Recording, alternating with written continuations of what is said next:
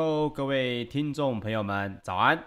欢迎收听早安水理财播报，我是股市阿水。那么今天呢是早安阿水啊第一百三十一集的节目。好，首先我们赶紧来看看呢美股方面的一个最新的消息哦。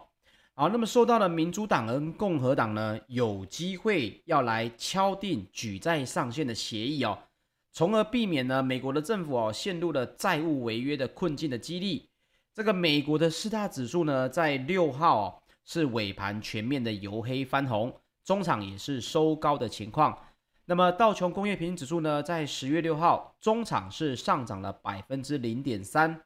纳斯达克指数呢，则是上涨了百分之零点四七，标准普尔五百指数则是上涨了百分之零点四一。那么费城半导体呢，则是上涨了百分之零点三六哦。好，这个我们在昨天的节目跟大家来分享过。这个债务协商呢，其实美国的政府啊有四大的防火墙。那么现在呢，就遇到了第一个防火墙，会不会失灵呢？目前看起来似乎是不会，因为美国的参议院呢开始推迟原本礼拜三要来举行的暂停债务协商的这个议案的投票。那么包括了参议院少数党的领袖呢，麦康奈尔的态度哦开始在软化。他表示说：“诶，我支持这个债务上限呢，可以延到十二月，以便呢年底可以通过一个更永久的解决方案。因为众所皆知啊，这个美国的债务协商啊，其实已经发生了非常多次了，多达数十次。当中呢，甚至有一些政治的角力的因素哦，还曾经真的让美国的一些部分的公部门哦是关门大吉。那么，美国的总统拜登呢，跟企业的高层也在会面。”他也强调哦，如果不提高债务的限额的话，将会产生可怕的后果。啊，同时他也批评共和党参议员呢，不仅虚伪，而且危险也可耻。那美国的国防部长呢，奥斯汀也说了重话，他说，美国政府的债务如果违约的话，将会破坏国家安全所依赖的经济实力哦。好，那么我们刚刚提到的，包括了 CNBC 以及路透社的报道。参议院的少数党领袖呢，麦康诺在六号一场共和党的关门会议当中，他就表示哦，呃，他会在六号的稍晚提出一个短期的举债上限的展延方案。那么呢，这个件事情也有望来减缓哦国会的压力，避免呢美国政府在十月十八号就违约。那同时，麦康诺也透过推特也表示，为了保护美国人民不受民主党近期的危机影响。我们呢也会允许民主党使用正常的程序，通过举债上限的紧急延展方案，使当前的财政支出呢能够支撑到十二月。好，所以这个整个举债上限的议题呢，目前看起来不用动用到我们昨天讲的这么多个防火墙，基本上现在就是有望要迎刃而解了。那么也带动了整个国库券的殖利率下挫。各位，殖利率呢本身，尤其是债券哦。它是因为根据债券的本身的价格，代表呢，大家又开始恢复在市场里面呢，要来买这个债券。那么路透社的报价呢，也显示，在纽约债市六号尾盘的时候，一个月的国库券的殖利率盘中呢，原本是一度拉升到百分之零点一三九，尾盘呢，终于是压回到了百分之零点零五。那么十年期的公债殖利率呢，在尾盘也下跌了一个基点哦，来到百分之一点五二零六。那另外一方面，昨天呢，小非农也公布了，根据的人力资源服务公司 ADP 跟穆迪分析公司六号公布的一个全美民间的就业报告，九月民间的非农聘雇人数呢，诶，最终的数据是增加五十六点八万人。那么这个数据是好或不好呢？诶，是优于路透社调查的经济学家预估值四十二点八万人哦。整整呢多出了十四万人，那么根据这样子的数据，这个我们会俗俗称所谓的小非农哦，跟礼拜五的非农就业人口呢也会有相对应的关系。那么在这边呢，我们还是花一点时间跟大家来解释一下，哎，为什么有些叫做小非农，有些叫非农哦？首先，非农的意思就是指的不是农业的一个就业人口数。那么美国的非官方就业调查呢？通常会在非农之前就公布。那你说啊，这两者到底有什么不一样哦？其实呢，这两者第一个它的覆盖率呢，非农是百分之三十，小非农是百分之二十。那虽然相差了百分之十，但是这两个的可信度呢，其实都是很高。那么主要的差别在于他们采样的一个方式哦，因为美国呢，大部分都是双周来发薪水，不是像这个我们台湾的就业市场啊，每个月发。那么非农呢，是选择每个月会涵盖十二号的当周，大概都是落在第二周的时候，也就是有实际拿到薪水的民众是就业人口。那么小非农呢，就是像昨天公布的这个，他是去调查当月记载在企业薪资明细中的员工，他就认为这是就业的人口。所以一个是实际领薪水的是非农，一个呢是去调查企业的薪资明细的这个人数哦，这个我们就称为小非农。那你们说这两者会不会有差别？那么根据这个以往的经验啊，小非农呢，如果遇到了这个所谓的暴风雪啊，或者刚好遇到季风啊，那它的这个就业的数字呢，会稍微比较准确一点，因为为什么呢？因为飓风或暴风雪，很多人是当周哦，可能薪水会延缓去领取，所以非农呢，它的数据就有可能反而比较低一些。小非农呢，因为看的是企业的薪资明细，所以呢，这一点呢，小非农比较没有什么问题。那如果以近期来看，目前美国的气候哦，没有太大的变化的话，这两者的数据应该也不会相差太多。这一个礼拜五的非农就业人口数哦。应该也有望哦，是可以比预估值还要再高出一些的。那么投资人呢，就非常关注了这个我们刚刚提到的十月八号要公布的九月非农就业报告。好，那大家会觉得，那美国的非农业就业人口跟我们其他的国际股市有什么关系哦？这个报告呢，其实也将左右 FED 决定要何时来削减量化宽松的货币政策，因为 FED 已经讲了太久太久了。他说呢，再等等，再等等，我们都要等到真正的经济复苏，还有呢，包括所谓的就业人口数哦，要达到一个满意的水准。那么目前来说，经济学家普遍预测的是，九月的非农业就业人数应该会新增大概四十七点五万人，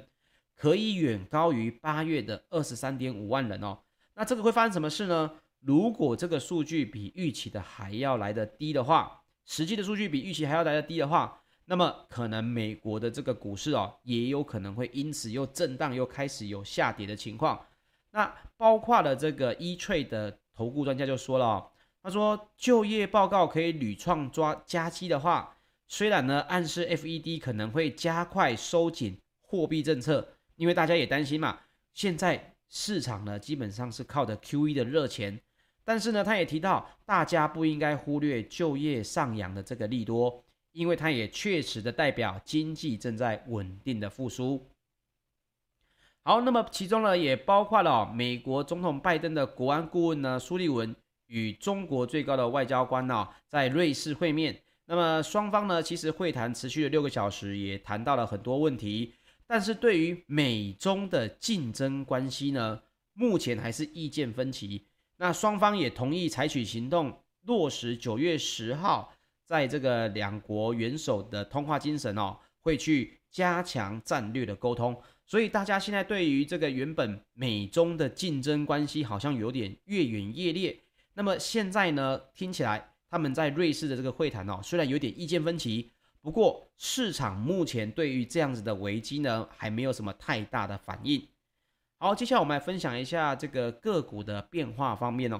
美国的钢铁股呢，在昨天包括个股，美国钢铁是重挫了百分之八点六五哦，收在二十点五美元。这个价位呢，是创下了三月二十五号以来的一个收盘新高，哎，收盘新低。那么根据巴伦周刊的报道，高盛呢发表了一个研究报告指出哦，他说呢，随着钢铁的进口量提高。再加上新的产量啊，也逐渐的上线，预测呢，高涨的钢价呢，应该在未来几个月就会出现修正的走势，也因此哦，该证券将美国钢铁的投资平等从持有调降到卖出，那么目标价呢，也从三十四美元下修到二十一美元，那这是高盛的一个对美国钢铁个股的一个最新的看法。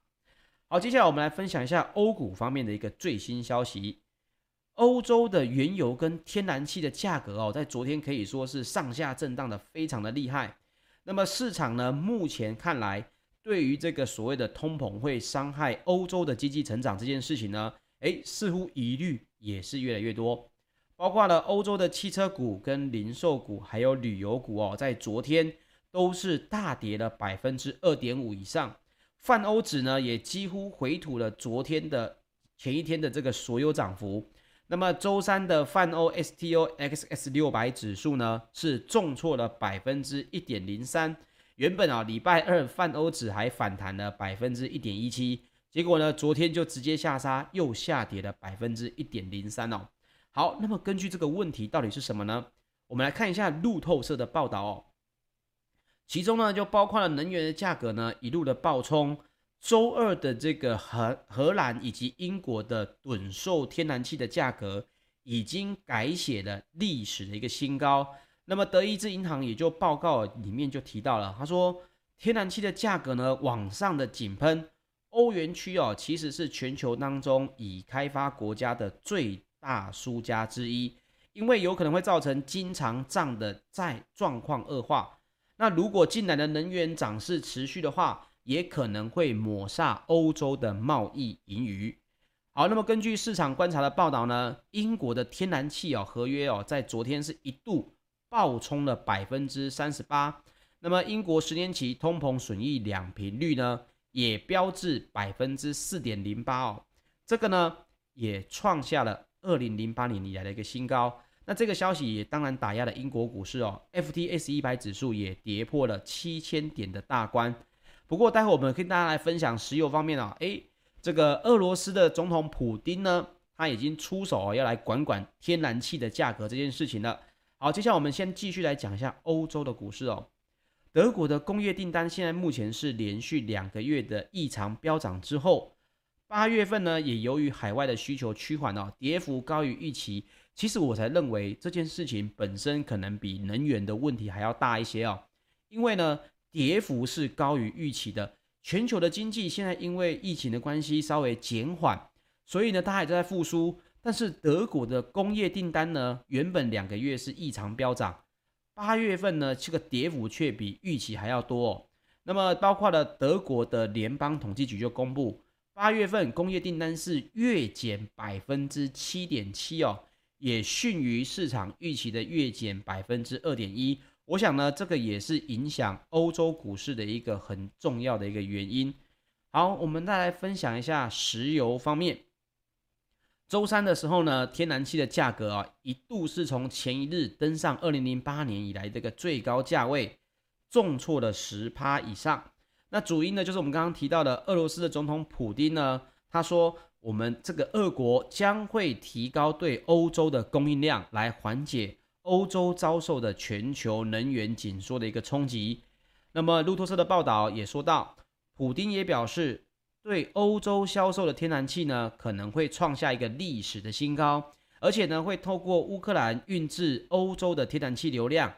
可能呢会超过俄国国营的天然气公司。与乌克兰基辅的这个契约哦，那么这件事情呢，其实原本这个也不是第一次大家在讲了。大家原本对天然气这件事情呢往上涨哦，大家原本是非常的对于普丁不能谅解。你会说，诶，欧洲的能源飙涨跟普丁有什么关系？那么其实是因为批评者曾经指责俄罗斯呢，他阻止了这个天然气的供应。那这些言论哦，现在普丁出来说话之后，也终于让。欧洲的天然气呢崩跌，那么欧洲的天然气价格原本在周三的早盘呢，我们刚刚有提到飙涨了百分之四十，后来呢也急转直下，中场是跌超过百分之六，那么连带着美国的天然气期货价格也下跌。好，那各位可能会问了，诶，水哥，我们又本身又不用到欧洲的天然气，也不用到美国的天然气，这台湾似乎也还好嘛？那么这件事情其实各位可以来现在想象一下哦。原本呢，俄罗斯限制供应哦，是被认为欧洲天然气价格飙升的因素之一。飙升的幅度有多可怕呢？今年到现在为止，英国的天然气期货价格是已经暴涨了百分之四百以上。那么我用我用一个不是这么精确，可是大家可以想象的一个问题哦：如果你们家外面的小吃摊的桶装瓦斯一桶涨到现在的价格的四倍的话，你觉得我们的生活会受到什么样的影响？这个就是能源对于通膨一个很重要的因素。尤其呢，现在欧洲呢正要进入这个秋季，在接下来就是冬季了。那么冬季的接近呢，天然气的库存呢，目前水位是低下的情况，也推升了这个实质市场的需求哦。但是我们讲这个就是供需的一个法则，供应呢其实是一直迟于对应的。在欧洲，天然气的价格飙升，甚至是有可能会出人命的哟。那么包括了我们现在看到了普丁来出手管管天然气的价格。也让所谓的这个能源的价格哦，稍微有一点喘息的机会。那也包括了罢工呢，导致法国的一些核电厂发生了非计划中的停电，这也是昨天呢欧洲电价上涨的原因之一。那也支撑了现货市场的一个天然气的一个需求。那其中呢，包括原油的部分也是，也因为这个相对应的这个价格哦，也让美国的能源部长在周三他就提议。要来试出美国政府的战略石油储备，来协助抑制汽油价格的飙涨。那么，包括了这个能源部长，他就在英国的《金融时报》的能源转型战略峰会上就表示，他不排除呢来禁止原油出口的这个可能性。那么，这个消息一出呢，WTI 的原油期货价格是稍微下跌了百分之一点九，回到了每桶七十七点四三美元的部分。